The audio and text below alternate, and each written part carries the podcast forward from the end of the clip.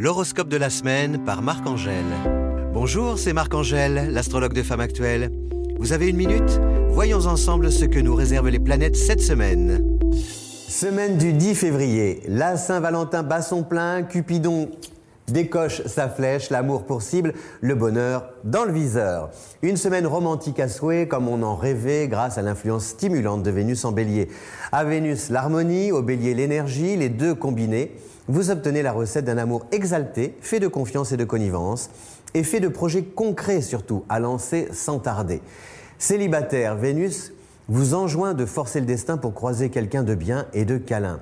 Aide-toi, Vénus t'aimera. Belle efficacité du couple Soleil-Mars sur les activités.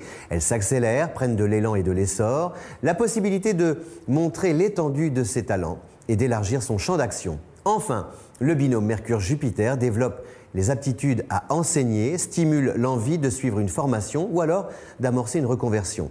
La période est propice à creuser des pistes et tisser des liens en lien avec ses ambitions personnelles. Merci pour votre écoute. Si mon éclairage vous a plu, n'hésitez pas à recommander ce podcast autour de vous et à lui donner une note. Rendez-vous dans une semaine pour un nouveau balai des planètes.